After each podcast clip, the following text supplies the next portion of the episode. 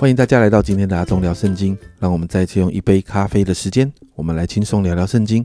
今天我们要来读历代志下的十五到十六章，在这两章里面持续记载着关于亚萨王的事情哦。在十五章当中，因着亚萨来顺从神，所以神呢就感动先知亚萨利亚来对亚萨说，在二到七节，他出来迎接亚萨，对他说：“亚萨和犹大、便雅悯众人啊，要听我说。”你们若顺从耶和华，耶和华必与你们同在；你们若寻求他，就必寻见；你们若离弃他，他必离弃你们。以色列人不信真神，没有训诲的祭司，没有也没有律法，已经好久了。但他们在极难的时候归向耶和华以色列的神，寻求他，他就被他们寻见。那时出入的人不得平安，列国的居民都遭大乱。这国攻击那国，这城。攻击那城，互相破坏，因为神要用神用各样灾难扰乱他们。现在你们要刚强，不要手软，因你们所行的必得赏赐。而亚萨呢，就因着先知对他所说的这一段神的话呢，那他就壮胆起来了。经文提到，他就壮胆起来了，所以他就开始除去在各城当中所有可证之物，并且呢，重修耶和华的坛。因此呢，亚萨在属灵上面带领百姓归向神，而不仅仅本来属于犹大支派的啊南国犹大的犹大支派跟便雅悯支派，你看到因着他带领百姓归向神哦，在经文中提到他们在啊在这个犹大寄居的以法莲人呐、马拿西还有西缅人哦，圣经说圣经上这样说，他们都归降亚亚萨，所以在这个地方我们看到回到。大卫的得胜的法则当中哦，第九节就说到：“因见耶和华他的神与他同在，神与亚萨同在，所以这一群人看见了，所以就归到亚萨这边来。接着就看到亚萨持续带领百姓敬拜神，他们向神献祭，甚至十二到十四节，你看到他们就立约要尽心尽性的寻求耶和华他们列祖的神。”凡不寻求耶和华以色列神的，无论大小男女，都被治啊，必被致死。他们就大声欢呼，吹号吹角，向耶和华起誓。犹大众人为所起的事欢喜，因为他们是尽心起誓，尽意寻求耶和华，耶和华就被他们寻见，且赐他们世尽平安。这里提到很特别，这里说到耶和华被他们寻见，且赐且赐他们。啊，世尽平安哦。在新约呢，耶稣也是这样的教导，在马太福音七章七节哦，说：“你们祈求就给你们，寻找就寻见，叩门就给你们开门。”亚萨也是这样带领啊，你就看到一个王对百姓的影响有多大。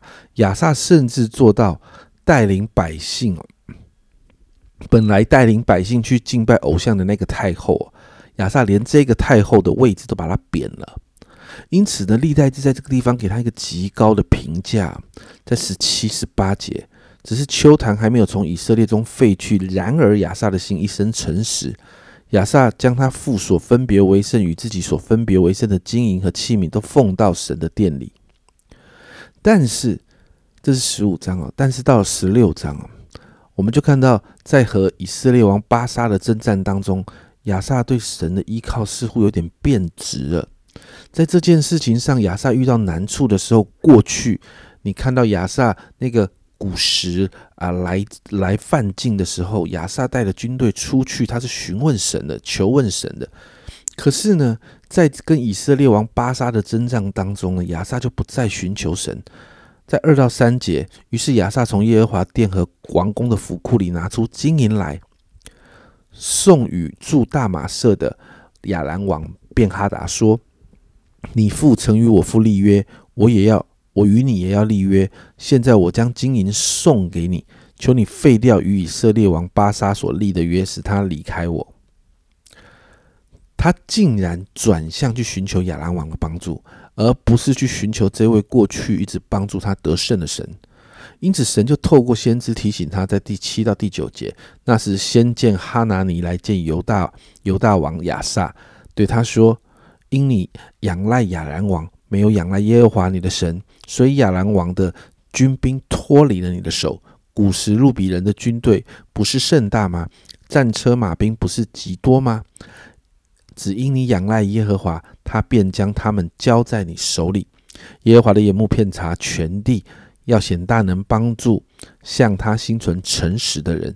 你这是行的愚昧，此后你必有征战的事。先知来提醒哦，来提醒亚萨。可是你这个时候的亚萨不仅不听劝哦，还因着先知的劝告之后，他开始讨厌。圣经上说他恼恨先知哦。他持续的不依靠神，在十二节甚至这样子，你看到在十二节很夸张哦。亚兰啊，亚萨做王三十九年，他脚上有病，而且甚重。